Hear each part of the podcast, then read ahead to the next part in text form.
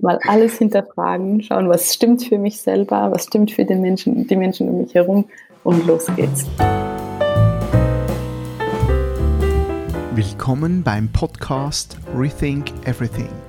Mein Name ist Lukas Fischer und ich beschäftige mich intensiv mit den Themen Digitalisierung und New Work.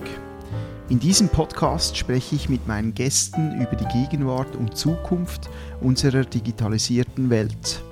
Ich erkunde die ganz persönliche Utopie meiner Gäste und versuche zu verstehen, wie wir unsere Gesellschaft und unser Sein künftig gestalten können.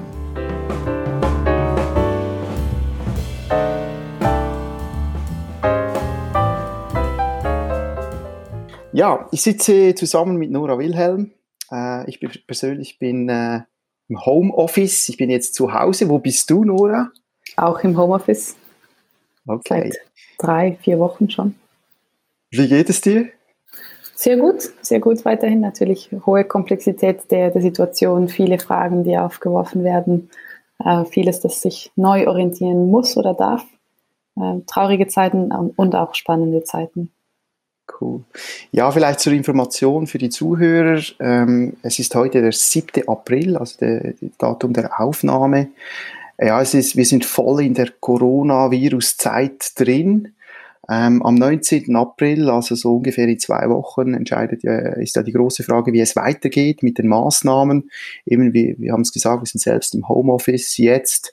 Ähm, ich habe heute eine Statistik gelesen, dass 25 Prozent der Arbeitnehmer in der Schweiz in Kurzarbeit sind. Das sind unglaubliche Zahlen. Ähm, ja, ich möchte dich kurz vorstellen, äh, wenn ich das darf. Ähm, mhm. Du bist äh, 1993 geboren, wenn ich das richtig nachgeschaut habe, in Aargau, dann in Genf aufgewachsen, hast dann auch äh, Praktikas gemacht beim Roten Kreuz und der des und äh, du hast in St. Gallen internationale Beziehungen studiert, hast auch ein Auslandssemester in Peru gemacht, äh, da eine Arbeit geschrieben, vielleicht kommen wir noch darauf. Du hast dann auch äh, beim Europäischen Jugendar äh, Jugendparlament der Schweiz ähm, mitgearbeitet und das auch äh, präsidiert und bist eben seit 2017 Mitgründerin und aktuell CEO von Collaboratio Helvetica eine Organisation, welche sich für die Implementierung der SDGs, also die Sustainable Development Goals der UN, einsetzt. Ich denke, wir kommen im Gespräch noch darauf. Genau, das wäre mal jetzt mein Gast heute und ich würde gerne mit der Frage starten, was war dein Traumjob, als du, sagen wir mal, zehn warst in der Schule? Als ich zehn war, ich war ähm, vom Profil her immer so eine Person, ich habe mich für ganz viel begeistert und ich konnte mich sehr schlecht äh, festlegen und entscheiden. Also ich glaube, ich hatte so viele Traumjobs von ähm, Anwältin über Ärztin, Tierärztin, äh, Lehrerin äh, bis zu Schauspielerei. Ähm, also es war eine ganze Bandbreite an Sachen, die mich interessierten. Und du bist jetzt CEO einer äh, Organisation, ähm, wie würdest du deine Arbeit heute bezeichnen? Oh wow, ja, das war eine, ein ganzen Weg, den wir da hinterlegen mussten, um überhaupt zu diesem Konzept kommen zu können. Und mein äh, Lieblingstitel ist auch nicht äh, CEO, sondern wir, wir nennen es intern äh, Katalystin, Catalyst. Mhm. So im Sinne davon, dass meine Rolle nicht ist, äh, dass ich diejenige bin, die einfach eine gute Idee mal hatte und jetzt von oben äh, Top der Pyramide schaue, dass das alles gut implementiert wird, sondern eher diejenige, die sich im Feld innen bewegt und schaut, wie kann ich Sachen verbinden untereinander. Also von der Rolle her, ähm, ja, es ist schon eine Leadership-Rolle, also eine Verantwortung und alle in der Organisation, in der Gemeinschaft haben auch eine Leadership-Verantwortung. Das ist wie ein, ein neues Konzept. Also für die, die sich mit äh, Spiral Dynamics oder auch Friederike Laloux Arbeit oder Soziokratie 3.0 hatten wir ja vorher schon ein bisschen davon, ähm, ja, sich damit ein bisschen auskennen, dann, dann seht ihr ein bisschen, wovon ich spreche. Eher eine organische Organisationsstruktur und Kultur auch. Vielleicht auch kurz bei dem Bild zu bleiben von der zehnjährigen Nora, die vielleicht Anwältin werden wollte und Lehrerin. Und das, was du heute machst, äh, liebst du heute deinen Traumjob? Absolut. Also ich könnte mir nicht ähm, einen Job oder eine Aktivität vorstellen, die mir mehr entspricht aktuell. Also ich glaube, ich bin komplett, ich habe das Privileg auch komplett mit meinen eigenen Werten ähm, äh, verbunden zu sein und dafür auch in meiner Arbeit, also in meiner professionellen äh, Wesen dafür einstehen zu können. Also da bin ich mir auch bewusst, dass das nicht für alle möglich ist äh, im aktuellen System. Ja, also ich glaube, so jetzt äh, kann ich wirklich sagen, dass es, es macht nicht nur Spaß, es ist natürlich absolut sinnvoll und ich stehe voll und ganz dahinter. Ob ich es mir hätte so genau vorstellen können damals, vermutlich nicht. Aber ich glaube auch, was mich bewegt hätte, Anwältin zu werden oder Ärztin, waren ja auch die Werte, also für das, für das Richtige, für etwas einstehen, ähm, behilflich sein, nützlich sein in der Gesellschaft, etwas beitragen. Also ich glaube, die, die Emotionen oder die Wünsche der kleinen Nora sind auf unerwartete Wege realisiert worden. Cool.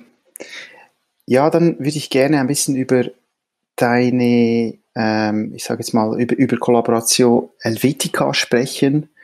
Ähm, ja, erzähl doch mal, was ist das überhaupt genau, Kollaboration Helvetica? Wie ist es entstanden? Ja, erzähl mal. Mhm. Also entstanden ist es von, ähm, durch eine ganze Gruppe von äh, Mitgründerinnen äh, und von dem Instinkt her, dass wir, wenn wir die Herausforderungen, die wir heute haben in der Gesellschaft, also jetzt Corona bringt wie eine, oder Covid-19 bringt wie eine ganze, eine neue Ebene oder ein neues, vielleicht Bewusstsein in der, in der Menge, in der Gesellschaft und Herausforderungen haben wir zu Genüge. Also sei es äh, Klimawandel, sei es äh, Inklusion, sei es Migration, Geschlechter, also äh, Gleichheit und so weiter und so fort.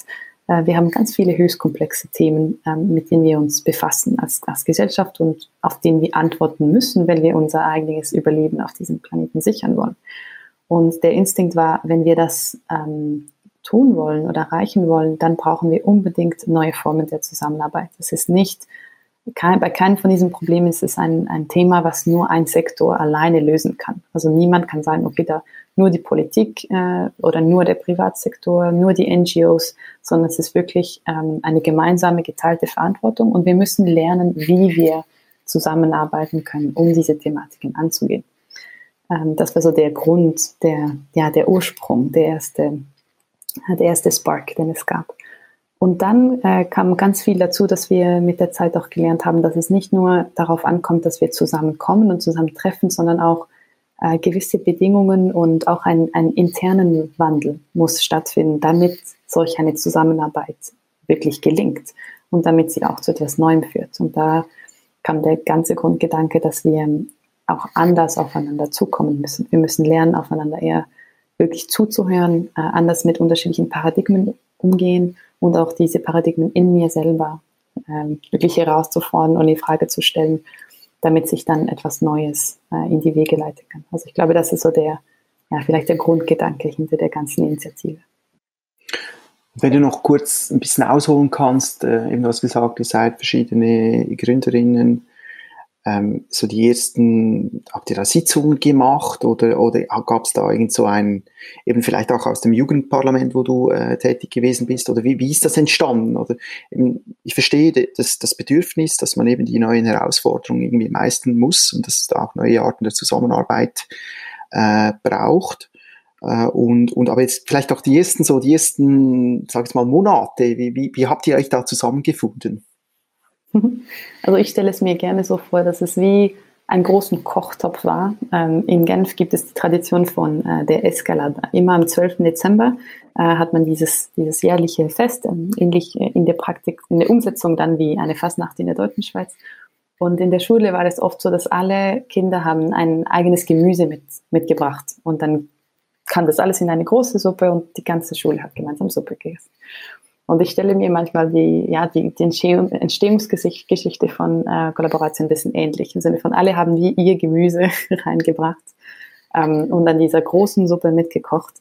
Ähm, und am Anfang war es vor allem äh, Leo Capres, ähm, der auch stark beim Impact Hub Zürich involviert war, äh, Michel Bachmann, ähm, Erik Glörfeld, Emilia Basque von Voraus. Also es waren so unterschiedliche Person Personen, die äh, entweder in, in Pionierfunktionen schon waren oder in, in einem Leader, einer Leaderposition innerhalb ihren Organisationen, ähm, die zusammengekommen sind rund um diese Idee, dass es mehr Zusammenarbeit braucht. Also es waren so eher ähm, ja, Organisationen, die selber schon auf einem in, innovativen Weg waren, die gemerkt haben, hm, okay, äh, also wenn es schon für uns schwierig ist, zusammenzuarbeiten, dann braucht es wirklich noch mehr, damit die große Gesellschaft und Big Business mit, ähm, mit dem Staat wirklich kooperieren kann und so weiter. Also das, ich glaube, das war für, für mich so, ja, die, dann haben alle ihr kleines Gemüse reingebracht mit der Zeit. Und so haben wir dann stetig weitergekocht. Und es wurde dann auch mit der Zeit relativ klar, es ist vielleicht nicht ähm, deshalb, weil ich ähm, etwas beigetragen habe, äh, ganz am Anfang, dass ich dann wirklich beim ganzen Weg auch dabei sein will. Also es war dann wirklich auch so eine, eine offene Co-Kreation, wo Menschen zusammengekommen bin, gekommen sind, äh, zum Beispiel, ich weiß noch, mein, mein erster offizieller Tag bei COE war am 21. Februar 2017 äh, und ich, der äh, damalige Co-Direktor, der Co-Catalyst, wie wir das nennen, wurden wie vorgestellt an der ganzen Community und da waren schon ganz viele Organisationen, die ein, ähm, eine Bereitschaft zu einem Wandel beizutragen und, und sich wirklich verpflichten, der Agenda 2030 jetzt ein, ein spezifisches, ähm, einen spezifischen Punkt zu nehmen, äh, die waren präsent, also UN Global Compact, ähm, aber auch Economy Suisse äh, und ganz viele unterschiedliche Akteure waren, waren da eigentlich präsent. Und seither sind wir wirklich so auf dem Weg. Also es, ich glaube, das ist ein, ein spannendes Element, wenn man eine äh, Purpose-Organisation ist, wie man das sagt, also wirklich einem, einem etwas dienen will, ein, ein Ziel, eine Vision verfolgt und nicht ein strikter Plan, dann ist man auch viel flexibler, agiler unterwegs. Also wir, wir hatten wirklich eine Grundintention, eine Grundidee, eine Grundvision und ganz viele Menschen haben beigetragen, mitgekocht äh, und wir waren stetig offen und haben uns wie das Feedback vom Feld angehört. Also braucht es das wirklich, was wir jetzt hier offerieren wollen oder funktioniert diese Strategie wirklich und dann immer wieder in einen, in einen Wandel gekommen. Und okay, und wenn ich das jetzt richtig äh, verstanden habe, so seit 2017 seid ihr so wirklich als Kollaboration unterwegs, also rund drei äh, Jahre, wenn ich das jetzt richtig verstanden habe. Ähm, ja, mhm. heute ist es sicher ein bisschen etablierter, sage ich jetzt mal. Ihr habt Partnerschaften. Kannst du vielleicht erzählen, was ihr heute für Aktivitäten habt, auch für Programme? Ähm, ja, was macht ihr eigentlich heute? Was ist euer Angebot? Mhm. Ja, natürlich.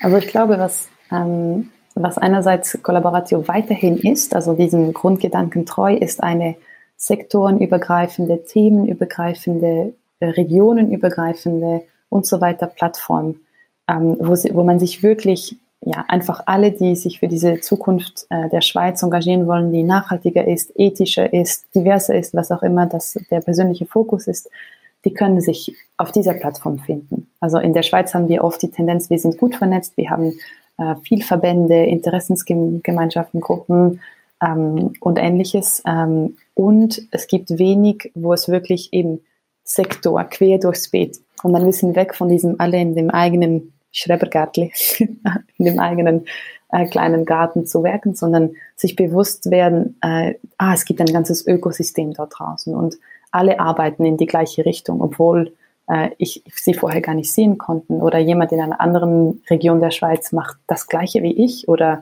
das Gegenteil und das fordert mich komplett her heraus, aber ich kann davon lernen. Also das, das bleibt Kollaboration weiterhin und alle, die auch mithören und, und interessiert sind, das können sich alle einschreiben auf dieser Plattform und, und Teil werden. Das ist nicht, also es ist ja überhaupt nicht auf einen äh, exklusiven äh, Fokus oder auf einen exklusiven Pfad, sondern wirklich diese Brandweite an Diversität, weil wir haben die grundlegende Überzeugung, dass alle eine Rolle zu spielen haben in der Zukunft äh, der Schweiz, also wie diese ausschauen soll. Und wir laden auch alle ein zum Mitwirken. Also das ist so der eine Teil. Wir sind wirklich eine diverse äh, Community, äh, Gemeinschaft, wo unterschiedliche Organisationen und Personen sich anschließen können. Und da haben wir eine digitale Plattform, wir haben Offline-Treffen, wobei das natürlich in der aktuellen Situation schwierig ist. Ähm, alles durch Online-Treffen ersetzt natürlich.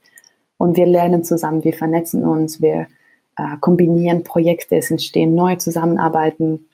Es ist wirklich ein ganz großes Laboratorium an Entwicklung. Also das ist wie der eine Teil. Und anders, andererseits, was wir auch tun, ist, dass wir, wir haben uns natürlich dann spezialisiert, nicht auf das Thema, sondern auf das Wie. Also wie können wir wirklich Systemwandel einladen? Wie können wir äh, soziale Innovation so durchführen, dass sie inklusiv ist, dass sie fair ist, ethisch ist und dass es auch wirklich etwas bringt. Äh, wie können wir zusammenarbeiten, sodass wir alle Meinungen, die wirklich relevant sind, am Tisch haben und uns gegenseitig hören und, und so weiter und so fort, die Synergien ausnutzen. Das wurde unser Fokus, also das Wie. Und aus dem haben sich ganz unterschiedliche Fälle der Tätigkeit äh, entwickelt. Also wir, zum Teil werden wir auch eingeladen, äh, Dienstleistungen zu erbringen. Zum Beispiel eine Gemeinde ähm, braucht Hilfe bei dem Fall, dass es äh, die Dialogkultur ging ein bisschen verloren zum Beispiel oder es gibt einen Konflikt oder es will sich eine neue Vision äh, gemeinsam mit der Bevölkerung ausarbeiten oder ähm, eine Firma möchte die, die interne Kultur zu mehr äh, Gleichstellung oder mehr Diversität oder mehr kollaborative, aus, mehr kollaborativ ausrichten. Oder es braucht einen Input, äh, einen Gastvortrag, eine Rede an der ETH, an der HSG und so weiter. Haben wir schon unterschiedliche Anfragen. Aber das ist eher was von außen kommt und was von innen wir zu diesem Wie, äh, wie wollen wir das tun, diesen Wandel anbieten, ist ganz viel ähm, im Bereich Capacity Building. Also im Bereich wirklich diese, diese neue Art von, von Sein, von Zusammenarbeiten, von sich auch selber hinterfragen, äh, die nicht unbedingt in, in dem traditionellen Schulsystem so gelernt werden können.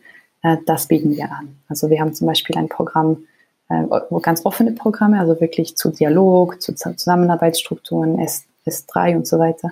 Und wir haben auch äh, sehr spezifische Programme, wie zum Beispiel das Catalyst Lab, was wirklich ein Zukunftslabor für die Schweiz ist, wie wir das nennen, äh, wo sich Menschen, die ähm, einen Wandel in ihrem eigenen System, in ihrer, ihrer eigenen Thematik bringen wollen und auch schon gezeigt haben, dass sie Erfahrung haben damit. Wir reden hier zum Beispiel von dem Schulsystem einen Wandel bringen, ähm, in Gleichstellung der Geschlechter, Umweltstreik, das äh, Gesundheitssystem. Die, äh, diese Personen haben wir ähm, ausgewählt und begleiten jetzt äh, seit fast acht Monaten. Das letzte Modul findet jetzt in zwei Wochen statt.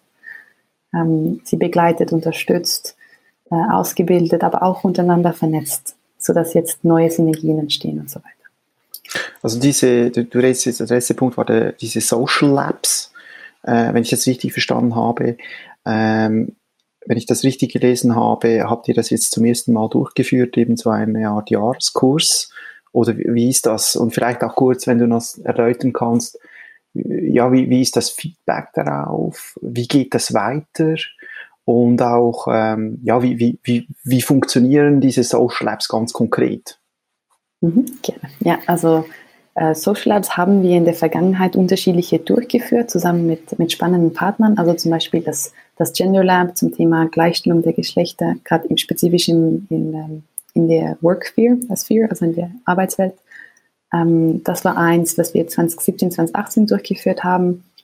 Und dann gemeinsam mit ÖPFL und Impact Hub Lausanne und anderen Partnern eins in, äh, in der Romandie, ähm, wo es eher um eine zirkuläre Wirtschaft äh, ging und weitere haben sich initiiert und so weiter. Und das Catalyst Lab ähm, ist nicht per se ein soziales Innovationslaboratorium, sondern es ist eher, man kann sich auch so vorstellen, als äh, Inkubator von sozialen Innovationslaboratorien. Also wir mhm. haben die Menschen ausgewählt, die ähm, aus unserer Sicht das Potenzial haben und auch von sich aus den Wunsch haben, so etwas zu starten. Und wir unterstützen sie dann. Und das ist wirklich ein Teil, ein wichtiger Teil der, ja, sozusagen der Skalierung oder der, der Strategie, die wir entwickelt haben, dass wir gemerkt haben, es geht nicht darum, ähm, und es kann auch nicht sein, dass ich zum Beispiel oder sonst jemand von Collaboratio Helvetica auf einen spezifischen Kanton schaut oder ein spezifisches äh, Problem oder ein spezifischer Sektor und von außen sagt, hier soll sich was ändern. Ich komme mal und zeige euch, wie das sein soll. Das ist aus unserer Sicht eine kolonialistische äh, Herangehensweise. Mhm. mhm. Ähm, und es sollte, und es ist auch nicht nachhaltig und es funktioniert in unserer Erfahrung auch nicht. Also es sollte eher so sein, dass es jemand gibt in dieser Gemeinschaft, in diesem Sektor, in diesem Kanton, der die sagt, ich will einen Wandel und ich bin bereit dafür einzustehen und das ist mein Lebenstraum oder mein, wirklich, was ich erschaffen will. Und diese Person gibt es auch in meiner Erfahrung immer. Also es gibt immer, egal welches System, Menschen, die sagen, und jetzt soll sich was ändern. Und das ist unsere Aufgabe, diese Person zu finden und sie damit zu unterstützen, dass Systemwandel einfach als Konzept noch nicht so angekommen ist in der Gesellschaft. Es ist noch nicht gängig. Es ist wie eine neue Technologie, oder? Wir haben von, mhm. wir von traditionellen Social Technologies. Genau, es ist eine soziale Technologie für soziale Innovation. Und bis das wirklich angekommen ist, so in, in der generellen Bevölkerung und auch bei, ähm, bei der Politik und auch bei ähm, Geldgeber und so weiter, äh, hat man als Person, die darin arbeiten will, ganz viele Schwierigkeiten, weil niemand versteht, wovon wir sprechen. Mhm. Mhm. Und deshalb äh, war, ich glaube, ein wichtiger Prozess in den letzten drei Jahren war auch in der Schweiz, dieses Thema zu etablieren und gewisse Akteure davon zu überzeugen oder mit ihnen im Gespräch auch zu lernen, was braucht es wirklich.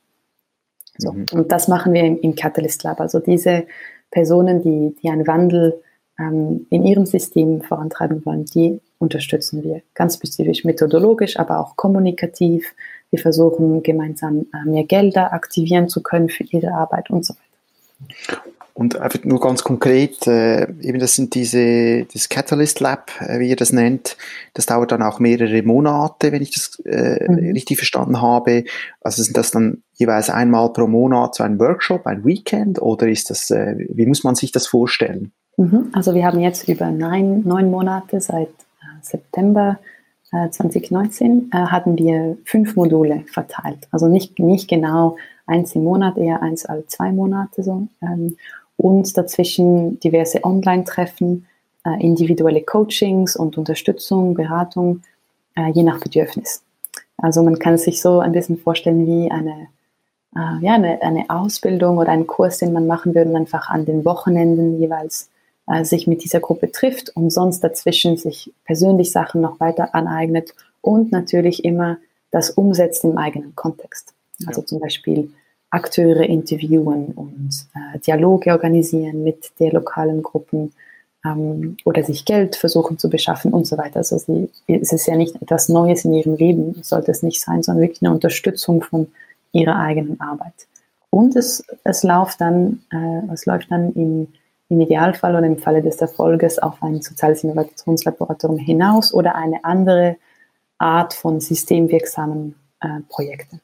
Und mhm. soll ich noch erklären, was das ist? Hat mich, hat mich vorher gefragt, was ein soziales Innovationslaboratorium ist. Ja, ich würde das auch gerne noch vertiefen. Mhm. Ähm, ja, erklär doch mal, was du darunter verstehst und vielleicht auch ein konkretes Beispiel, dass man sich das vorstellen kann. Mhm. Ja, gerne. Ähm, also dieser, das Gedankengut kommt aus ganz unterschiedlichen Kontexten, also Dialog, große Dialogdenker wie David Bohm, äh, Systemdenkerinnen wie ähm, äh, Donella H. Meadows, äh, Theorie U äh, mit dem Otto Sharma und, und seinem Team und auch der Social, Social Lab Ansatz von Said Hassan. Das sind so ein bisschen die, die, die Grundlagen dieser Überlegung, um sie, um sie zu nennen. Ähm, und für uns haben wir dann wie so ein, ein kleines, wie eine kleine Suppe wiedergemacht.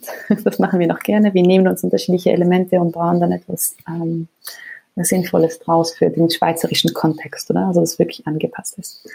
Und für mich geht es im, im Grunde darum, dass wir einfach anerkennen müssen, dass ähm, unsere traditionelle, sage ich jetzt mal, dominierende Herangehensweise gerade für die Entwicklung von nachhaltigen und sinnvollen Lösungen zu komplexen Problemen nicht funktioniert. Also es ist, das ist für mich ein, ja, ein, ein Statement, wo ich auch dazu stehe, dass wir nicht zum Beispiel Armut in einem Land oder ähm, Gleichstellung oder Inklusion oder Rassismus oder Klimawandel und so weiter. Diese Mentalität von ähm, einfach der Perspektive, dass ich bin ein Experte und eine Expertin, ich habe mir das äh, wissenschaftliche Wissen angeeignet, ich halte jetzt entweder das politische Mandat oder aus sonst irgendeinem Grund habe ich die Mittel, ähm, dieses Problem anzugehen. Und ich kann mir alleine fast oder unter Einbezug von ganz wenigen eine Lösung erdenken, die dann funktioniert und ich dann über fünf Jahre einen Plan machen werde, werde wie ich das jetzt implementiere und, und so soll es sein. Ne? Und ähm, also es gibt auch zum Beispiel in, in, in einem Buch von, von Otto Schama und anderen Mitautorinnen äh, gibt es eine Geschichte von der World Health Organization, äh, die im afrikanischen Kontinent eine, äh, ich glaube es war eine Malaria Malaria angehen wollten und ähm, ein genetisch modifiziertes Moskito losgelöst haben auf das Land. Mhm. Und das mhm. hatte dann mit einer ganzen vermutlich also eine Tra Tragödie oder eine Sequenz an un unintended consequences, also unerwarteten Nebeneffekte, zack, zack, zack, bis sie dann im Endeffekt ein, eine Überbevölkerung an Ratten hatten und ein Cholera-Outbreak, oder? Also eine andere Krankheit dann im Endeffekt. Und der, weshalb ich diese spezifische Geschichte so, so lustig finde, ist, dass einfach das Sinnbild, was sie am Ende gemacht haben, war Katzen mit Fallschirmen aus Flugzeugen auf das Land herunterlassen. Und einfach dieses Bild einer Katze in einem Fallschirm wegen einem menschlichen Denkfehler oder einfach dieses mhm, Bild. Mhm. Also scheinbildlich haben wir äh, meiner Meinung nach auf der ganzen Welt ganz viele Katzen in Bildschirmen, äh, in Fallschirmen loslassen müssen, um irgendwelche Sachen zu korrigieren, die wir gedacht hatten, oh ja, das soll funktionieren. Mhm. Oder äh, was wir auch noch gerne tun generell ist, uns auf die Symptome konzentrieren. Also was ist zum Beispiel auch jetzt, und das ist einerseits verständlich, es ist natürlich, es ist auch wichtig und dringend, dass wir jetzt zum Beispiel einen Impfstoff, äh, einen Impfstoff suchen sollen und so weiter. Und allerdings, was wir auch sagen müssen, ist, wenn wir das, die Ursache nicht angehen, weshalb haben wir überhaupt eine Pandemie, dann können wir auch in drei Jahre, in vier Jahren einen neuen Impfstoff zum, zu den neuen, ähm, neuen Virus suchen. Oder? Also das ist wirklich, sind so zwei Elemente. Also dieses Mindset von Planning und Controlling aus der Sicht des Experten oder der Expertin hinaus und die Symptombekämpfung.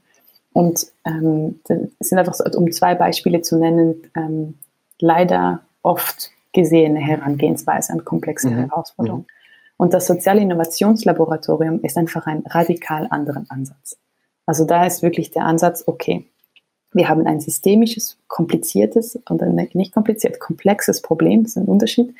Ähm, und wir wollen das angehen. Wie gehen wir vor? Also zum Beispiel, um ein, wir haben ein Beispiel zu nehmen, ähm, wir könnten jetzt sagen, das Bildungssystem oder vielleicht aus aktuellem Anlass äh, Corona, ähm, es ist ein, eine systemische Herausforderung und, und wie können wir da wirklich einen Wandel bringen? Und anstatt dass ich jetzt sage, okay, zum Beispiel im Bildungssystem, ah, wir haben so viele Kinder, die jetzt Burnouts haben und HD, HDHD und ähm, diese und diese Probleme und die PISA-Studie und was weiß ich, was alles so auf der Symptomoberfläche als nicht gut gelabelt mhm. wird.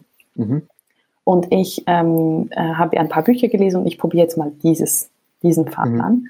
Mhm. Äh, was wir anstatt dessen tun, ist, dass wir sagen, okay, lass uns mal das System erstens mal den, ein, eingrenzen, dass wir es überhaupt fassen können. Also lass uns vielleicht mal eine Schule anschauen oder einen Kanton mit vier Schulen oder zehn oder wie auch immer. Also wir grenzen das System ein bisschen ein, damit es zu fassen ist. Und dann stellen wir uns die Frage, wer ist Teil dieses Systems? Also wer sind die Personen, welche Rollen gibt's, die hier unbedingt nicht nur konsultiert, sondern wirklich eingeladen werden sollten. Und dann mhm. kommen wir vielleicht drauf, okay, unbedingt die Kinder, die Eltern, ähm, äh, die lokale Politik, äh, vielleicht Medien, äh, Lehrkräfte, vielleicht auch Künstlerinnen, ähm, vielleicht lokale, äh, das lokale Gewerbe, was für Arbeitskräfte braucht es überhaupt, was für Bedürfnisse und so weiter. Also du, du schaust, wie, wer ist hier im System, wer wollen wir einladen und ganz wichtig, du, ladest, du lädst auch spezifisch die ein, die sonst nicht eingeladen werden. Also die, die wirklich so am ganz am, am, am Ende ähm, oder ausgeschlossen sind von der Gesellschaft oder von diesem spezifischen System und nicht betrachtet werden oft. Also vielleicht auch spezifisch Personen, äh, die viel gemobbt werden in der Schule oder spezifisch äh, Personen mit Migrationshintergrund, die noch zusätzliche Herausforderungen haben beim Teilnahme im Unterricht und so weiter. Einfach mhm. wirklich so mhm. holistisch versuchst du das System einzuladen. Das ist Schritt eins. Also du machst es nicht mhm. alleine, nicht mit deinen Experten, sondern lädst das System in den Raum ein. Natürlich kannst du es nicht mit tausend Personen machen, sondern du suchst dir gute Repräsentantinnen.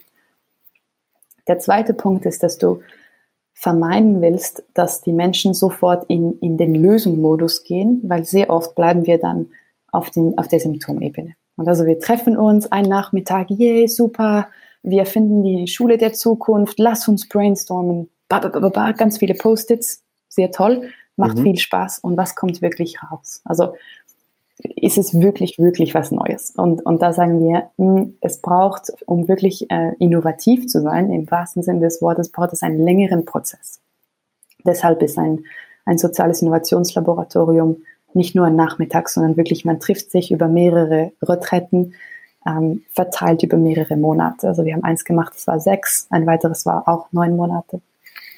Genau, also es braucht mhm. einen längeren Prozess, wo wir tiefer gehen und wir versuchen die Thematik auf einer systemischen Ebene zu verstehen. Also wir versuchen zu verstehen, was ist, was ist da wirklich die Ursache dessen, was wir sehen. Also natürlich müssen alle sagen, ich sehe dieses Problem, dieses Problem, dieses Problem und dann forscht diese diverse Gruppe gemeinsam. Okay, was ist wirklich mhm. die, die Ursache? Und dann, das ist auch ein wichtiger Punkt, es geht nicht ohne Wandel in mir selber. Also wenn ich zum Beispiel gefragt werde, Nora, stell dir vor, wie könnte die Zukunft der Schule sein? Ich werde nicht über das eigene Paradigma hinausdenken können. Es, es geht gar nicht. Also wenn für mich immer noch Schule assoziiert ist mit einem Gebäude, wo eine Lehrerin, ein Lehrer vorne steht und mir Wissen vermittelt, dann vielleicht denke ich die Architektur etwas anders oder ich denke Digitalisierung oder wie auch immer, aber ich, ich kann dieses Grundprinzip nicht äh, nicht herausfordern, ähm, nicht hinterfragen. Also das ist der dritte Punkt. Ähm, es braucht einen internen Wandel bei den Personen, die sich beteiligen. Also es ist wie on behalf of, also wirklich als Vertreterin des ganzen Systems gehen wir einen Prozess des Paradigmawechsels durch.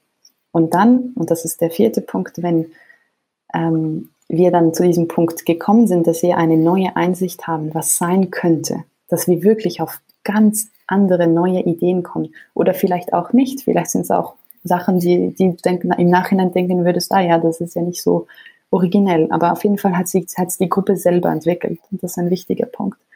Äh, dann wollen wir nicht zurück in das äh, Planen und Kontrollieren fallen und einen Zehnjahresplan machen, sondern wir wollen iterieren, prototypieren, experimentieren. Also wir versuchen, kleine Prototypen zu bauen, relativ schnell diese zu testen, Feedback zu kriegen und dann, wenn es funktioniert, das zu skalieren oder auch institutionalisieren.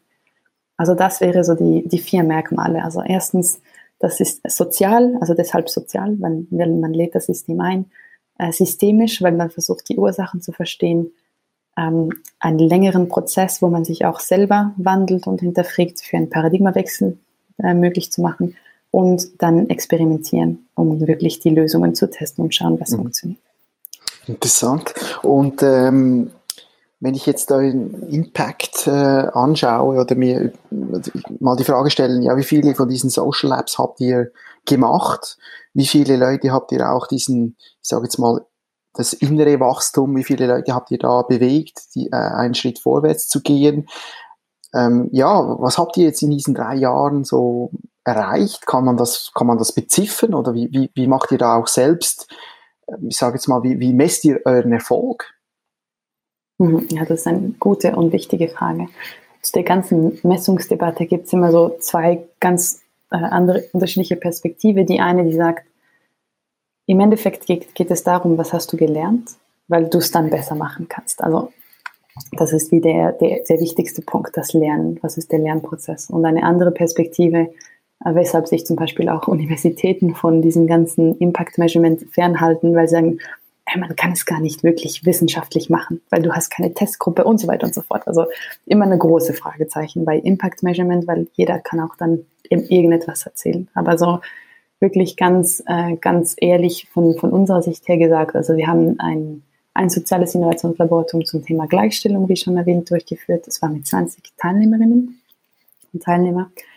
Ähm, ganz eine diverse, tolle Gruppe, also wirklich auch äh, aus dem Privatsektor, Google, AXA und so weiter und Raiffeisen. Ähm, und auf der anderen Seite äh, gab es auch ähm, große NGOs wie WWF und auch jung, junge Aktivisten und LGBTQIA-Plus-Aktivistinnen, äh, auch Menschen, die sogar das, das Gender-Spektrum hinterfragen und sich weder als Mann oder als Frau identifizieren. Also ganz wichtige mhm. Perspektive, die man sonst in dieser Debatte nicht unbedingt hört. Mhm. Und das waren, wie gesagt, 20 Teilnehmerinnen. Und danach haben sich vier Prototypen entwickelt. Ähm, und äh, zwei davon sind weiterhin am Laufen. Und das eine ist sogar jetzt, also die Anna Krebs, die ist unsere nationale Katalystin für äh, SDG 5, also für Gleichstellung. Und sie, äh, der Prototyp, der damals geboren ist, nämlich die Einsicht, dass es nicht nur einen Regelnwandel braucht in der Unternehmung, sondern auch einen Kulturwandel, den treibt sie sozusagen jetzt weiter mit ihrem eigenen Workshop. Okay. Ähm, und was, was natürlich schön ist, ist die, äh, nur um ein Beispiel, äh, um ein Beispiel zu geben, die, der Multiplikatoreffekt von solchem solche Arbeit ist natürlich extrem groß, weil was im Effekt passiert ist, ist, dass es nicht nur darum geht, was für Lösungen sind am Ende rausgekommen, sondern das ganze menschliche Kapital oder also die, der Lernprozess von jeder einzelnen Person, kannst du darauf ausgehen, dass für ihr ganzes Leben sozusagen dann anders vielleicht an Sachen herangegangen wird, dass sie die Skills haben, ähm, äh, die Fähigkeiten, wirklich mit anderen zusammenzuarbeiten, mit Menschen zu reden, die eine ganz andere Meinung haben, was auch extrem zentral ist und so weiter und so fort. Also wie diese, diese interne Kapazität den Menschen, die du berührt hast mit dieser Arbeit, die bleibt bestehen. Ähm, mhm. Und mhm. es gibt neue Beziehungen in dem System. Also zum Beispiel, um das Beispiel wieder zu aufzugreifen von, der, von dem Bildungssystem. Plötzlich kennt die, sagen wir mal, die kantonale Bildungsdirektorin ähm, kennt den radikalen Innovator, der die mhm, ganze mhm, Zeit neue Ideen hat. Und plötzlich kennen die sich und die sind Freunde und sie haben eine Beziehung. Das bedeutet auch, dass aus, über das, ähm, ja, die Dauer des Programmes hinaus diese Personen sich anrufen können und neue Sachen anreißen können gemeinsam. Also mhm. es, es hat wie mhm. eine, ja, eine, eine extreme langfristige Wirkung, die, die wir gar nicht, also es wäre arbiträr jetzt zu sagen, ja, mhm. so und so viel. Ich weiß, dass wir Tausende von Menschen äh, direkt, indirekt erreicht haben über die Jahre. Ich weiß, dass die Wirkung ähm, wunderbar in die Tiefe geht. Also ich glaube, du könntest hier auf dem Podcast jedes Teammitglied von Collaboratio Helvetica haben und die mhm. könnten dir ganz viel erzählen, wie viel bei ihnen persönlich ge sich geändert hat. Ähm, mhm. Und ich weiß, dass äh, unsere einerseits die Wirkungsmessung und auch die Wirkung generell mit der Zeit immer annimmt, weil es ist auch in meiner Erfahrung immer so, dass es es braucht nie ein, ein, eine Startphase, damit die Menschen überhaupt wissen, okay, ah, es gibt das jetzt, was ist es, wieso braucht es das, sich darauf einlassen und dann, wenn du wirklich deinen Platz mhm. gefunden hast im Ökosystem, als, auch als Organisation, ähm, dann kann es eigentlich, ja, außer du machst alles falsch, aber meine, mhm. meine Wahrnehmung ist eher, dass es jetzt wirklich am Wachsen ist und Menschen zu uns kommen, die auch mit anpacken wollen. Und es ist ja, also der Impact ist in dem Sinne auch sehr langfristig und Collaboratio Helvetica ist, wenn ich das richtig verstanden habe, auch vor allem auf Fokus Schweiz. Wie ist eigentlich diese, gibt es ähnliche Organisationen äh, anderswo, in anderen Ländern, andere Initiativen? Oder gibt es sogar so etwas wie eine, ein globales Movement, das sich jetzt formiert? Ähm, kannst du dazu etwas erzählen? Bist du auch im Austausch mit anderen ähnlichen mhm. Organisationen?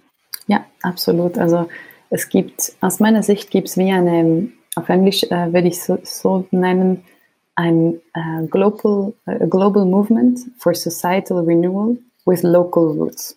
Also eine globale Bewegung für den gesellschaftlichen Wandel oder Erneuerung äh, mit lokalen ähm, Wurzeln. Ähm, mhm. Und für mich ist Kollaboratio Teil davon. Äh, und mhm. nicht nur Kollaboratio, sondern alle Projekte, die sich in diese Richtung im Endeffekt bewegen. Ähm, mhm. Und für mich ganz persönlich, weshalb die Schweiz, ähm, aus zwei Gründen. Erstens, ich würde es mir nicht ähm, anmuten, eben für ein anderes Land äh, zu sprechen, was es tun soll, was notwendig ist. Ähm, mhm. Das fühlt sich eben kolonialistisch an, oder zu schauen, ah, dieses Land soll sich jetzt so verhalten. Aber als Schweizerin und in einem direkt demokratischen Land, wo ich durchaus auch eine, eine Politikerin zum Beispiel sein könnte, äh, wäre nicht äh, allzu weit gegriffen, sehe ich noch eher bei mir persönlich ähm, eine, äh, ja, eine Möglichkeit zu sagen, die Schweiz soll Verantwortung übernehmen. Die Schweiz hat Potenzial. So. Das ist der, mhm. der erste Aspekt. Und der zweite Aspekt ist auch, ähm, dass die Schweiz so extrem viel Potenzial hat und äh, bei all diesen, ähm, zum Beispiel Klima, äh, unser, unsere, unser äh, Konsumerverhalten und so weiter, bei weitem nicht so gut abschneiden, wie man das in, in einer ersten Linie denken würde. Also man hat oft diese, dieses Bild von der idyllischen Schweiz und es ist alles gut hier und wären doch alle nur so nachhaltig wie wir, dann wäre alles gut. Und es stimmt nicht. Also wenn alle so konsumieren würden wie die, die Schweizerinnen und Schweizer im Durchschnitt, dann brauchen wir noch viel mehr Planeten, um, um das alles zu, ja, möglich zu machen. Genau, also deshalb wie so einerseits die Schweiz hat Potenzial und die Schweiz darf sich auch wandeln und darf Verantwortung übernehmen und ehrlich gesagt, aus meiner Sicht, wir sind so klein und haben so eine Stabilität und wir sind so privilegiert und haben auch solche Chancen, wenn es die Schweiz nicht schafft, dann wer? so. Also mhm. ich habe wie so ein bisschen mhm. den Eindruck, dass die Schweiz eine Pionierin werden könnte äh, mhm. in diesem mhm. Wandel hin zu mehr Nachhaltigkeit, zu mehr äh, Ethik und so weiter. Und auch wie wir es bei, bei unserem politischen System waren, ähm, eine kollektive Kreation und ein kollektives Schaffen dieser Zukunft. Das hat mir, scheint mir sehr schweizerischen Eigenschaften, also schweizerische Eigenschaften zu sein, die ich schätze und auf denen ich aufbauen möchte für diese Zukunft. Und da können wir auch global dann beitragen, oder? Natürlich, wir sind im stetigen Austausch und was wir hier probieren, ähm, ist zwar inspiriert und, und hat von anderen und hat auch äh, gewisse Ähnlichkeiten, aber als holistisches Unterfangen, also wirklich ein Ansatz, die Schweiz zu verwandeln mit diesem partizipativen Ansatz und Zusammenarbeit und dialogbasierenden Ansatz, äh, das sind wir ein einzigartiger Prototyp in der Welt. Und da schaut okay. auch diese internationale Community auch mit großem Interesse auf uns. Also ist das vielleicht auch ein Schweizer Beitrag, oder? Wie, mhm. cool. wie das aussehen könnte. Mhm. Cool. Ja, jetzt gibt es ja viele, ähm, ich sage jetzt mal, Initiativen, die den Sustainable Development Goals ähm, ja, so als, ja, fast schon als Marketing verwenden. Ihr macht ja das auch, sage ich jetzt mal, ihr hängt euch da dran, äh, zu Recht. Ähm, mir fällt einfach auf, dass mittlerweile fast jedes neue Startup, äh, das kommt, äh, irgendwie auch noch etwas mit SDGs macht. Ähm, ich war letztens ähm, im Flughafen Zürich, da ist in der Abflugshalle so ein, ein Stand, äh, wo da die Sustainable Development Goals äh, äh, dargestellt werden. Das fand ich irgendwie noch cool, aber trotzdem, äh, was denkst du darüber? Also die werden ja schon fast inflationär erwähnt. Äh, es würde mich, würde mich interessieren, was du dazu, was du, was du dazu sagst. Mhm, mhm. Ja, also natürlich sehe ich schon ein Problem, wenn, äh, wenn es äh, missbraucht wird. Ähm, also wenn jeglicher ähm, ja, Ziel oder jegliches, ähm, jeglicher Ansatz missbraucht wird, um, um etwas zu kommunizieren, was nicht ist. Ähm, wenn es allerdings so ist, und ich glaube, das ist auch eine Stärke der Agenda 2030 ist, sie lässt sich einfacher kommunizieren als andere Agenten. Oder vorhin hatten wir ja die Millennium Development Goals, die waren bei weitem nicht so bekannt. Ähm, und es geht ja auch darum, dass wir ein, eine gemeinsame Sprache und ein gemeinsames Ziel vor Augen haben als Gesellschaft. Und das ja, jede, jede, egal was ich tue, ich kann mich identifizieren mit diesen Thematiken, ich kann schauen, ah, welche sind bei mir prioritär. Na, vielleicht ähm, habe ich eine Bäckerei und ich kann mich fragen, ah, okay, spannend, ähm, inwiefern trage ich zur Bildung bei mit meinen Lehrlingen, ähm, inwiefern trage ich zur Gleichstellung bei, indem ich alle meine Menschen gleich behandle und so weiter und so fort. Also Nachhaltigkeit mhm. Produkten und so. Also für mich gibt es schon eine, eine Universalität dieser Agenda und das, ich finde es per se auch gut, dass viele darüber mhm. kommunizieren und sie viele, sie viele kennen. Ähm, und natürlich, wenn es dann in Richtung Greenwashing geht, dann, dann ist, es, ist es unseriös. Und ich muss auch immer sagen, die Agenda ist nicht perfekt. Also es ist nicht mhm. für mich das absolute Ziel, ähm, äh, meine Meinung, wie, ja, wo zum Beispiel die Welt hin soll. Das ist immer noch das ähm, äh, Paradigma äh, des Wachstums zum Beispiel, ist immer noch drin. Ähm, und das ist für mich ein Paradigma, was einfach nicht kompatibel ist mit der Ansicht mhm. von Nachhaltigkeit und so weiter. Also, wie gesagt, wir, wir setzen sie ein und wir akzeptieren sie so als gemeinsamen Referenzrahmen und das finde ich sinnvoll. Und ich glaube, es darf, es darf durchaus auch kritische Stimmen geben und ähm, eine Auseinandersetzung mit, was für eine Zukunft wünschen wir uns wirklich. Mhm. Okay. Ähm, ich würde noch gerne mit dir das Thema Digitalisierung ein bisschen vertiefen. Es ist ja so, dass äh, eben die letzten, letzten Jahrzehnt das Smartphone ja quasi unser Leben eingenommen hat, viele Dienstleistungen und Produkte revolutioniert hat, ähm, ja, aber auch Zusammenarbeit auf eine, eine neue Art und Weise ermöglicht hat. Du hast selbst erzählt, äh, ihr betreibt selbst eine digitale Plattform für den Austausch ja, was denkst du über diese Entwicklung der letzten, sag's mal, 20 Jahren Digitalisierung und was da noch auf uns zukommt?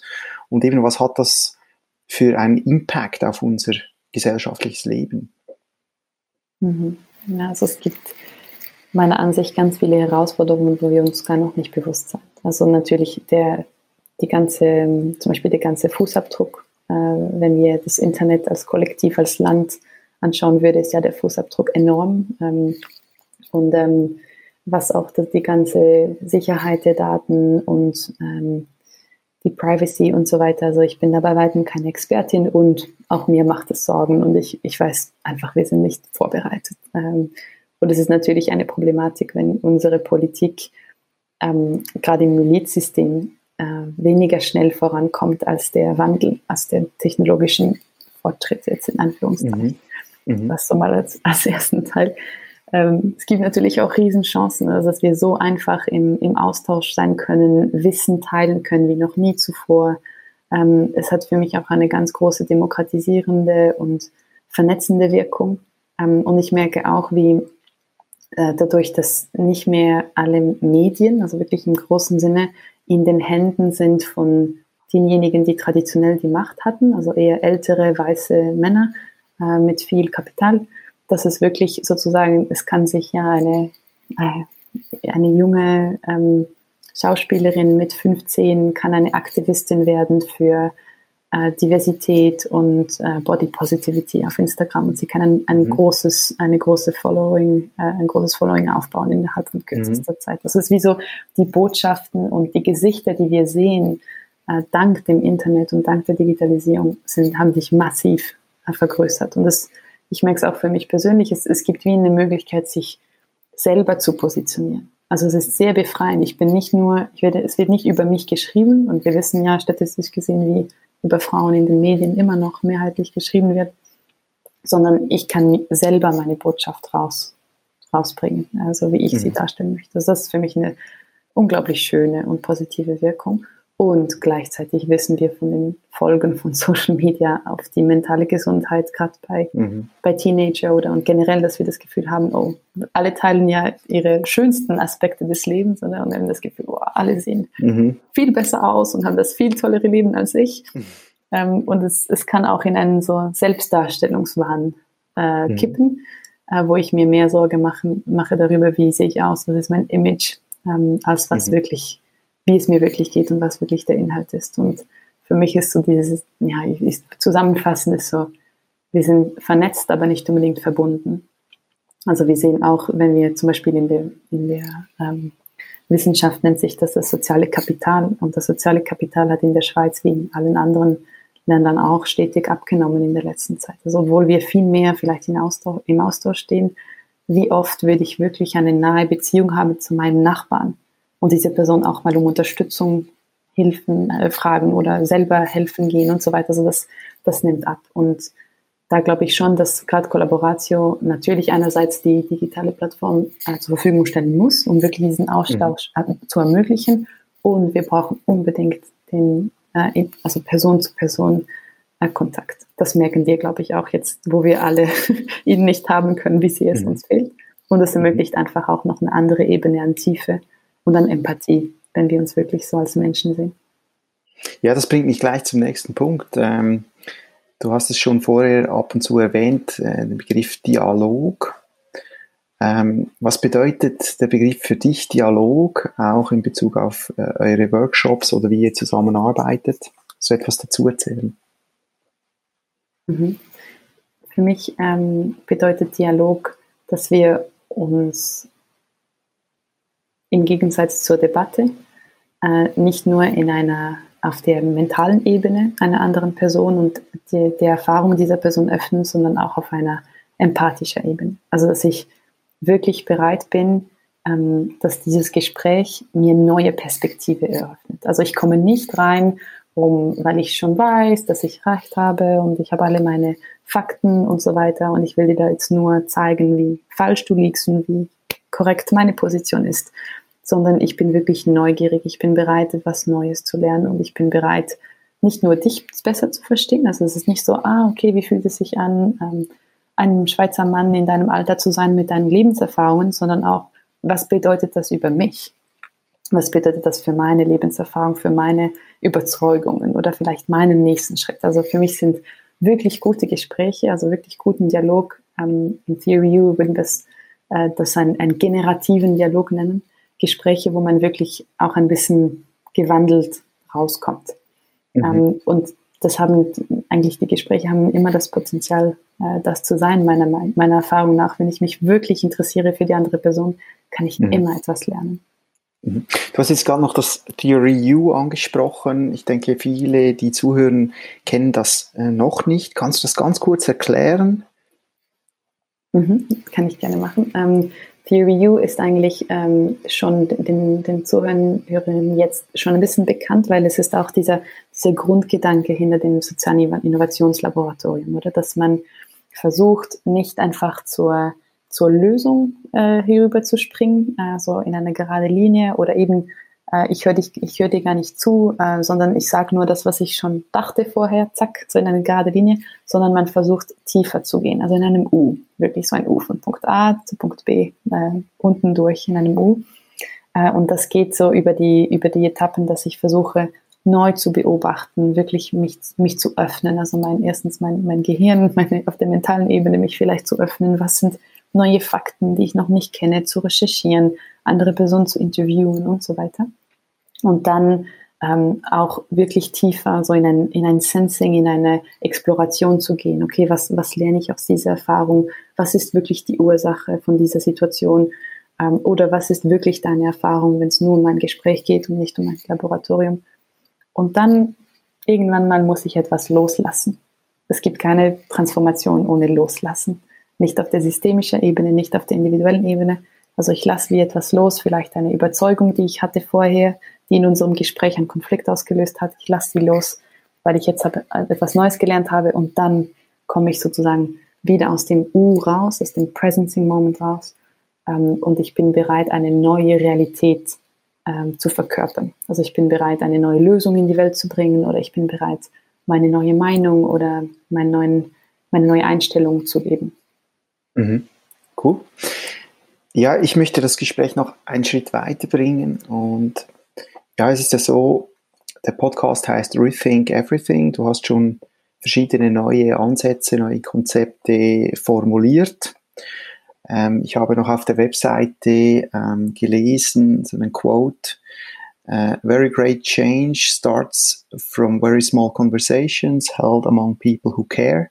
Also wie dieses Dialogelement, also ein Quote von Margaret Wetley. Und jetzt ist es so, eben, du hast viel über, äh, ja, ich sage jetzt mal, die Haltung von Kollaboration Helvetica gesprochen.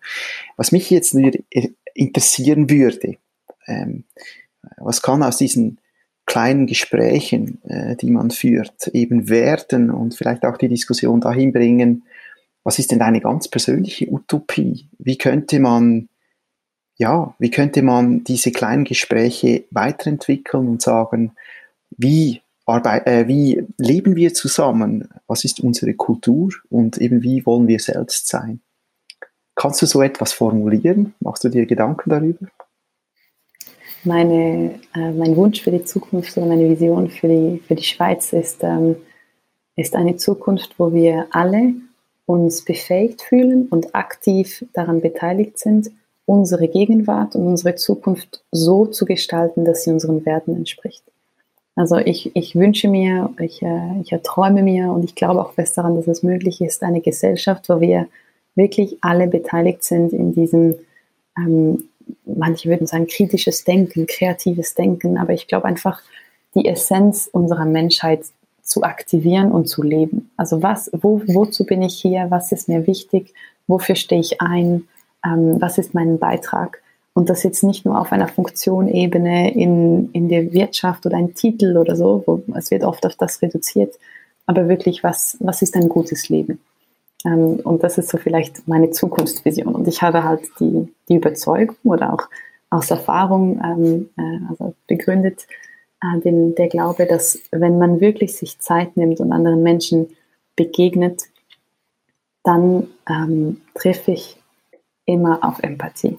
Also ich treffe eigentlich immer auf ein, ein äh, Verständnis, ein, ähm, große Fragen auch, große Unsicherheit, aber grundsätzlich eine Empathie und ein Wunsch verbunden zu sein und nicht das Gegenteil. Also ich, ich mhm. glaube eigentlich an das Gute sozusagen im Menschen und ich glaube daran, dass wir inhärent, intrinsisch, wenn uns nichts anderes äh, dazu konditioniert, andere als schlecht zu sehen, als die Bösen, ähm, als die Schuldigen und so weiter, dass wir eigentlich inhärent kooperativ und, ähm, und ja, eine gewisse Ethik haben, weil es sich mhm. auch einfach nur besser anfühlt. So. Mhm. mhm. und ähm, ja, und da, das ist für mich so ein bisschen der, der Grundgedanke und deshalb habe ich das Gefühl, wenn wir alle beteiligt wären, äh, in, diesen, in diesen stetigen Prozessen die Zukunft so zu gestalten, dass sie, dass sie wirklich stimmig ist, dann würde auch diese Zukunft ganz anders sein. Also ich brauche gar nicht sagen, es ist eine nachhaltige und ethische Schweiz, weil das ist wie für mich relativ klar. Und das mhm. bedeutet natürlich ein Wandel ähm, unserer demokratischen Strukturen, auch der Schule, wie gehen wir mit Lernen um und so weiter. Das mhm. ist dann durchgehend. Vielleicht Wandel. dazu, gerade wenn du das, äh, das Thema Bildung ansprichst, du hast ja auch eine Arbeit geschrieben über integrale Bildung, wenn ich das richtig recherchiert habe. Ähm, also in deiner Utopie, wie würde die Bildung funktionieren? Hm. Oder gibt es überhaupt den Begriff Bildung in der Form so noch? Oder die Schule oder das Haus oder wie auch immer? Eine gute Frage. Also ich, ich würde sicher sagen, es gibt sicher Lernen und es gibt sicher äh, die Perspektive, dass ähm, für mich in einem neuen Paradigma der Bildung das Lernen ganz klar als lebenslanger Prozess angesehen wird und dass wir stetig uns neue Fähigkeiten und neues Wissen erarbeiten, wie viele das eigentlich tun, aber es wird nicht unbedingt so vom System ähm, anerkannt, sondern du bist irgendwann mal ein fertiges Produkt und dein einsatzbereiter, einsatzfertiger ähm, Arbeiter und zack, wirst in die Maschine rein platziert und los geht's. Oder? Ähm, und das, das soll es dann gewesen sein bis zur Pensionierung. Und das, glaube ich, merken wir auch mit den, wie sich die, äh, die Wirtschaft zu einer Dienstleistungswirtschaft eher entwickelt und äh, was äh, eben mit dem technologischen Fortschritt, all das, was jetzt passiert, wir merken, wir brauchen eigentlich fundamental, wir brauchen kreative Menschen, wir brauchen handlungsfähige Menschen. Ähm, wir brauchen nicht nur Menschen, die dazu trainiert wurden, sozusagen gewisses Wissen abzurufen, äh, hinunterzuschreiben und das zu tun, was, was man ihnen gesagt hat im Endeffekt. Mhm. Also, also das ist wie für mich ein, ein grundlegender Wandel. Und wie das Bildungssystem im Endeffekt ganz konkret ausschaut, ist für mich aus, einem, aus der Perspektive des, der integralen Entwicklung immer vom Kontext abhängig. Also diese Arbeit habe ich auch mit dem Transform Institute geschrieben. Äh, in, ähm, in, also in, in der Schweiz haben sie eine Niederlassung, aber in Paraguay hatte ich eine Partnerorganisation. Und es ist wirklich ganz grundlegend, dass es gibt kein einheitliches weltweit Konzept, was Schule sein sollte. Äh, das ist eigentlich, wird das gesagt, das ist ein Fehler unseres Denkens. Das ist zum Beispiel alle Flughäfen oder sogar die Toiletten, dass sie wie einen Standard gibt, welcher wir Europäer mhm. oder vielleicht Nordamerikaner oder wie auch immer, auf jeden Fall privilegierte Menschen als den Standard mal etabliert haben oder uns das so wünschen. Das ist Entwicklung. Das ist, was korrekt ist. Mhm. Und dann bringen wir das zu anderen Ländern. Auch unsere mhm. politischen Modelle, die Bildungsmodelle genau gleich. Und natürlich haben wir viel Gutes erreicht und ich will auch nicht äh, generell äh, die Entwicklungszusammenarbeit als, als schlecht darstellen, überhaupt nicht. Es ist äh, wichtig und sinnvoll, dass wir äh, mit anderen teilen und gemeinsam arbeiten, damit es der Menschheit generell besser geht. Das ist für mich ganz klar.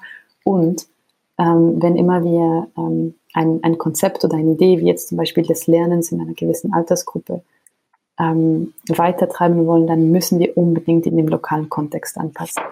Also mhm. zum Beispiel in, in Paraguay, ich war in einer wunderschönen Schule in der Mitte des letzten Teils Regenwald in Paraguay eine Schule für ähm, junge Frauen und die waren dort durchmischt zwischen ähm, Aceh, ähm, Brasilianerinnen, also äh, junge Frauen von brasilianischer Abstammung, paraguayanische, also eigentlich spanische, äh, kolonialistischen äh, Abstammung ähm, und noch andere äh, wirklich äh, Urvölker äh, von Paraguay und die waren gemeinsam in dieser Schule. Und das hat mhm. schon nur das, das stell dir vor, also die Schule mitten von Regenwald, diese Diversität an Mädchen, das hat wie für sie, ähm, für sie war in diesem Fall die Schule, die Bildung war ganz konkret an den Urwald gebunden. Sie müssten lernen, wie funktioniert, wie, wie, wie lebt dieser Wald, wie können wir ihn unterstützen, wie können wir auch, was wir brauchen, von ihm entziehen, ohne dass wir ihn zerstören und wir dann mhm. in zehn Jahren nicht mehr haben und so weiter und so fort. Und für mich ist solch eine Bildung, die dann eigentlich verknüpft ist mit dem Ort, mit der Gemeinschaft, mit der Familie, wo ich herkomme, mit dem Dorf, wie auch immer. Es bringt mich dann auch immer dazu, eine Karriere oder einen Einsatz ähm, zu wählen in der Gesellschaft, der sinnvoll ist. Weil es, es hat, ich bin so verbunden mit diesem Ökosystem, dass es absurd wäre, nur für mein Eigeninteresse oder einen, einen großen Paycheck irgendwo hinzugehen, sondern ich versuche, okay, was braucht meine Community, was kann ich? Und ich finde so eine, ein Sustainable Livelihood oder eine nachhaltige Lebensform. Das mhm. sollte für mich eigentlich der, ja, das Resultat von Bildung sein, dass alle wissen, wer sie sind, wie ihre Werte sind, ähm, wie, was ihre Gemeinschaft braucht und wie sie ähm, sich an dieser Gestaltung der Zukunft äh, beteiligen können. Mhm. Okay, cool. Also ich denke, man könnte noch viel über deine persönliche Utopie sprechen, denke ich. Ja. Aber ich würde langsam auch äh, zum Ende kommen und noch ein paar Abschlussfragen stellen. Mhm. Ähm, so, ja, was mich interessieren würde, ist, welches Buch liegt äh, aktuell bei dir auf dem Nachttisch? Hm, spannend. Ähm, ähm, Daring Greatly bei Brené Brown äh, liegt gerade da. Ähm, If Women Rose Rooted, Sharon mhm. Blackie liegt auch gerade da. Mm, und äh, eine Fantasie, ein Fantasiebuch, Der Name des Windes. Ähm, okay. Gibt es speziellen Grund, warum das, dass du das gleich jetzt liest? War es eine Empfehlung oder wie bist du darauf gekommen? Ähm, also generell ähm, habe ich gemerkt, also es gibt wunderbare, spannende, schöne Sachbücher und so Self-Help-Bücher, die ich, die ich wirklich allen empfehlen kann. Also ja, Brené Brown ist absolut ein, ein Must-Read aus meiner Perspektive. Sharon Blackie auch sehr gut, gerade für die, die Gleichstellung und den Platz der Frau in Anführungszeichen in der Gesellschaft. Um, ähm, Burning Woman ist ein anderes, If Women Run, uh, Women Who Run with the Wolves, noch ein weiteres. Also es gibt so Themen, Buchbücher, die ich absolut empfehle ich an. Und ich versuche immer auch ähm, mir diese die kreative Ebene zu eröffnen. Also auch mhm. nicht nur die Sachbücher oder immer mit der aktuellen Realität, sondern auch die Imagination zu aktivieren. Weil ich, ich glaube, es ist auch Teil äh, des Problems, dass wir uns eine andere Zukunft gar nicht mehr vorstellen können. Ähm, mhm. Wir können nur die Apokalypse, also schlechter mhm. als Status quo oder Status quo. Und ganz radikal anders und besser und schöner und diverser und so weiter und so fort ist sehr schwierig für uns vorzustellen. Also wir hätten uns, glaube ich, die Covid-19-Quarantäne nicht vorstellen können. Wie das ist, ein, ein Himmel ohne Flugzeug, die Vögel, die Tiere und so weiter. Ähm, ist gar nichts vorstellbar. Also wir, wir brauchen wie eine Arbeit als erwachsene Personen auch ähm, diese kreativen, kreativen Fähigkeiten, die uns auch das Schulsystem, würde ich sagen, ein bisschen entzogen hat oder abtrainiert hat, äh, dass wir uns diese wieder erarbeiten. Deshalb lese ich auch gerne ab und zu mal Fantasie. Okay, schön. Ähm, vielleicht zweitletzte Frage ist, ja, was hast du für einen Tipp, äh, Tipp für ja, Zuhörerinnen, Zuhörer, welche gerade vor einer großen Entscheidung stehen? Äh, ja, was würdest du mitgeben? Hm. Hm. Wie ich ja am Anfang vom Gespräch gesagt habe, ich war nie ähm, äh, sehr, sehr gut im nicht nur für eine Sache entscheiden, mit den vielen Interessen der, schon der kleinen Nora. Hm.